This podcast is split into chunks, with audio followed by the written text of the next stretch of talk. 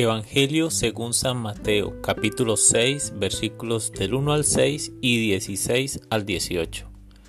En aquel tiempo Jesús dijo a sus discípulos, Tengan cuidado de no practicar sus obras de piedad delante de los hombres para que los vean. De lo contrario, no tendrán recompensa con su Padre Celestial. Por lo tanto, cuando dé limosna, no lo anuncies con trompeta como hacen los hipócritas en las sinagogas y por las calles, para que los alaben los hombres. Yo les aseguro que ya recibieron su recompensa. Tú, en cambio, cuando des limosna, que no sepa tu mano izquierda lo que hace la derecha, para que tu limosna quede en secreto. Y tu Padre que ve en lo secreto, te recompensará.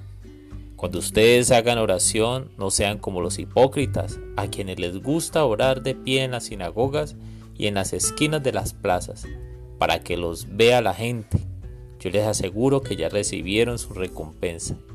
Tú, en cambio, cuando vayas a orar, entra en tu cuarto, cierra la puerta y ora ante tu Padre, que está allí en lo secreto, y tu Padre que ve lo secreto te recompensará. Cuando ustedes ayunen, no pongan cara triste como esos hipócritas que descuidan la apariencia de su rostro para que la gente note que están ayunando. Yo les aseguro que ya recibieron su recompensa.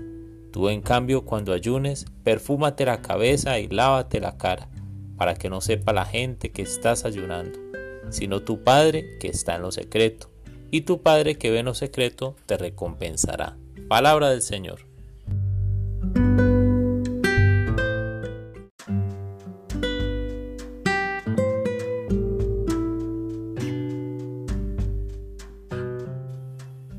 Hola mis amigos. Hoy quiero compartir varios pensamientos. 1.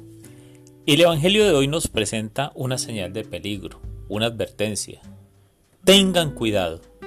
Como cuando una madre ve a sus hijos aventurarse por ciertos caminos y les advierte que tengan cuidado. No vaya a ser que se accidenten o en el peor de los casos pierdan la vida. 2. Jesús nos invita a practicar la justicia con humildad.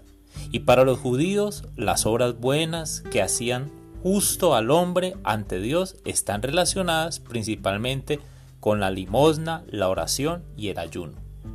En todos los casos nos pide apartarnos de una piedad ostentosa que solo busca la vanagloria ante los hombres, es decir, alabanzas a sí mismo. Entonces puedes preguntarte, ¿Solo oras en público? ¿O tienes espacios para tu oración personal y además es tu experiencia de vida comunitaria la que te lleva a orar en público? Cuando ayunas, ¿lo haces acompañado de oración y con alegría? ¿O solo es una dieta donde aguantas hambre o te privas de algo y tu rostro refleja tragedia? Cuando das limona, ¿procuras que todos sepan cuánto estás dando? ¿O donas de forma anónima en el mejor de los casos? Conclusión. Las recompensas vienen del cielo, no de los hombres. Ojo, cuidado, cuidado.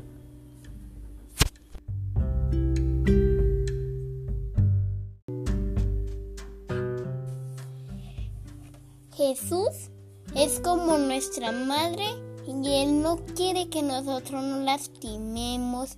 Él no quiere que nos... Él no quiere que perdamos la vida. Porque Él nos ama mucho. Pero, ¿sabes? Pero Él, pero él nos da recompensas desde el cielo. Pero los hombres no nos la dan, los seres humanos. Amén. Señor, te damos gracias por tu evangelio. Por eso te pedimos que nos bendigas mucho, que nos cuides. Ayúdanos a estar atentos cuando estemos buscando la gloria para nosotros y no la gloria para ti. Gracias.